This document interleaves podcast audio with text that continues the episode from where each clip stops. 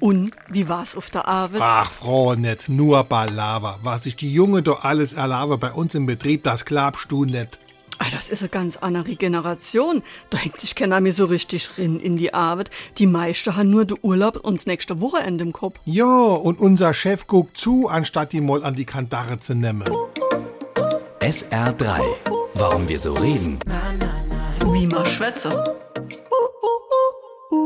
An die Kandare nehmen heißt so viel wie eine härtere Gangart anlegen oder die Zügel etwas anziehen.